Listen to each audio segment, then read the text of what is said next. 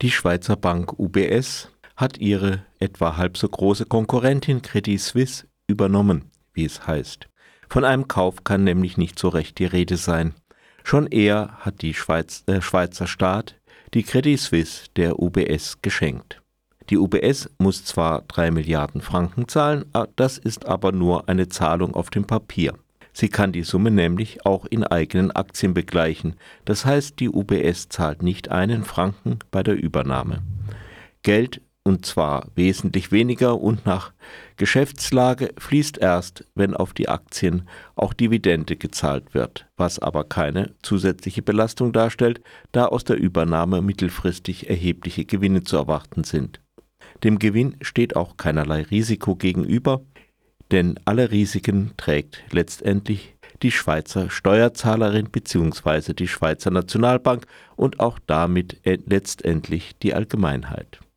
Die hierfür genannte Obergrenze von 100 Milliarden Franken ist reine Theorie, denn ein Straucheln der neuen Superbank kann sich die Schweiz noch viel weniger leisten als den Abgang der Credit Suisse, egal was es kostet.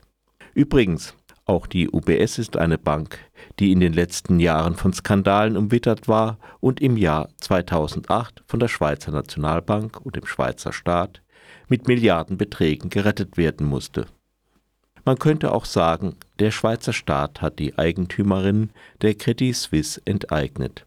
Trotz katastrophaler Kursverluste lag der Wert aller Aktien der Credit Suisse noch immer zwischen 7 und 8 Milliarden Franken.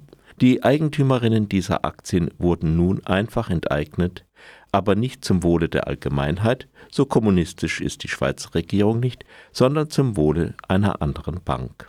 Nebenbei wurde noch ein bestimmter Typ von Risikoanleihen der Credit Suisse zu wertlosem Altpapier erklärt. 16 Milliarden Franken, die der Credit Suisse in gutem Glauben geliehen wurden, haben sich einfach in Luft aufgelöst. Könnte es da nicht auch sein, dass Gläubigerinnen und Aktionärinnen anderer Bank kalte Füße bekommen, ihr Geld abziehen und wir vielleicht bald das nächste Desaster haben? Die Wirkung merkt man daran, dass Ratingagenturen nun die UBS herabstufen, obwohl die Übernahme der Credit Suisse eigentlich Profit verspricht und Risiken ja abgedeckt werden, halt nur nicht für alle.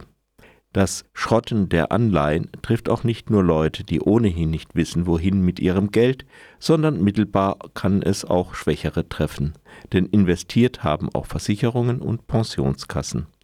Etwas weniger Knete im Alter, sicher kein Problem für die Betroffenen, oder? Das verbleibende Fett der Credit Suisse wird dann in den Chefetagen der UBS vermutlich zu einem nicht geringen Teil in Bonis umgewandelt. Apropos Bonis. Nach Recherchen des Schweizer Tagesanzeigers ließen sich leitende Angestellte der Credit Suisse in den letzten zehn Jahren 32 Milliarden Franken an Bonis aufs private Konto überweisen. In der von allen Boni-Empfängerinnen und ihren Sprachrohren fleißig verbreiteten Theorie sind solche Bonis eine feine Sache denn sie spornen Mitarbeiter und Mitarbeiterinnen zur Höchstleistung an, beziehungsweise sind eine kleine Anerkennung, wenn solche Höchstleistungen zum Wohle der Firma erbracht wurden. Für ein normales Spitzengehalt würde ja sonst heute keiner mehr einen Finger krumm machen. Allerdings machte die Credit Suisse nach Auszahlung der Bonis oder sagen wir es gerade heraus, wegen der Auszahlung so hoher Bonis keinen Gewinn mehr. Ohne die Bonis hätte die Credit Suisse auch die nun annullierten Anleihen nicht aufnehmen müssen etc. Noch nach dem Zusammenbruch der Credit Suisse sollten weiter die Bonis für das Jahr 2022 ausgezahlt werden. Wegen erheblichem öffentlichem Druck verordnete schließlich das Schweizer Finanzministerium den vorläufigen Stopp der für den morgigen Freitag vorgesehenen Überweisungen. Für welche außergewöhnliche Leistung des Managements der Credit Suisse die Bonis gezahlt wurden, erschließt sich dem Laien kaum. Es sei denn, man denkt sich den Bankrott der Firma als außergewöhnliche Leistung. Bonnie und Clyde wurden noch zünftig erschossen Heute droht Bankräuberinnen immerhin eine Mindeststrafe von einem Jahr, doch in der Realität sind es wesentlich längere Haftzeiten und natürlich dürfen sie das, das geraubte Geld nicht einfach behalten. Manager, die das in sie gesetzte Vertrauen missbrauchen und eine Bank sehenden Auges ausrauben, müssen keinen Tag ins Gefängnis und dürfen ihren Raub selbstverständlich behalten. Und wofür gibt es eigentlich einen Aufsichtsrat, eine Bankenaufsicht und ein Finanzministerium? Von Großbanken heißt es gerne, sie seien too big to fail, zu groß, als dass man sie untergehen lassen könnte.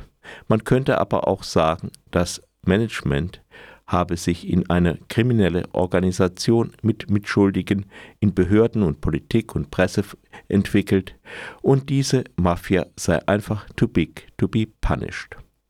Man könnte nun eine gewisse Schadenfreude empfinden. War die Schweiz nicht das Land, wo Steuerflüchtlinge, Steuerhinterzieher, Diktatoren und andere Kriminelle immer ihr Geld verstecken konnten? Das wohl einzige Land, in dem Steuerhinterziehung nicht strafbar ist, weshalb man gegen Steuerhinterzieher anderer Länder, die das Geld in der Schweiz parken, nun mal nicht vorgehen kann. Nun sind aber Untreue und Betrug im Finanzwesen keineswegs eine Schweizer Spezialität, so wie die dreieckige Schokolade. Erinnert sei an die Betrugsfirma Wirecard, die jahrelang von der deutschen Finanzaufsicht BaFin gedeckt wurde und für die der CSU-Politiker Karl Theodor zu Guttenberg bis hinauf zur Kanzlerin lobbyierte. Ein noch dickerer Hund waren die Cum-Ex- und Cum-Cum-Geschäfte bei denen insbesondere deutsche Banken die Rückerstattung von Steuern betrieben, von denen sie wussten, dass sie niemals gezahlt wurden. Ein Detail in diesem Bild ist auch der Verzicht der Hamburger Finanzbehörde auf Forderungen gegenüber der Bank MMM, Warburg und Co. und die auch aufgrund seiner Erinnerungslücken nie aufgeklärte Rolle des jetzigen Bundeskanzlers Olaf Scholz bei diesem Geldgeschenk für eine private Bank und heftige Bonizahlungen trotz fraglicher Leistungen von Investmentbankern gab es hierzulande auch schon zum Beispiel bei der Deutschen Bank oder im öffentlich-rechtlichen Rundfunk und Fernsehen RBB. Nun kann man sagen, was quälst du dich mit einzelnen Skandalen? Das ist eben das System, der Kapitalismus. Das ist natürlich auch immer sehr einfach gesagt und ist eine Kritik, die radikal klingt, aber im Grunde dazu beiträgt, dass das System so bleibt, wie es ist. Letztlich kann auch der kriminelle Banker mit einstimmen und sagen, das System ist schuld. So einfach ist es nicht. Der Betrug hat Namen, Adresse und die Helfer häufig ein Parteibuch.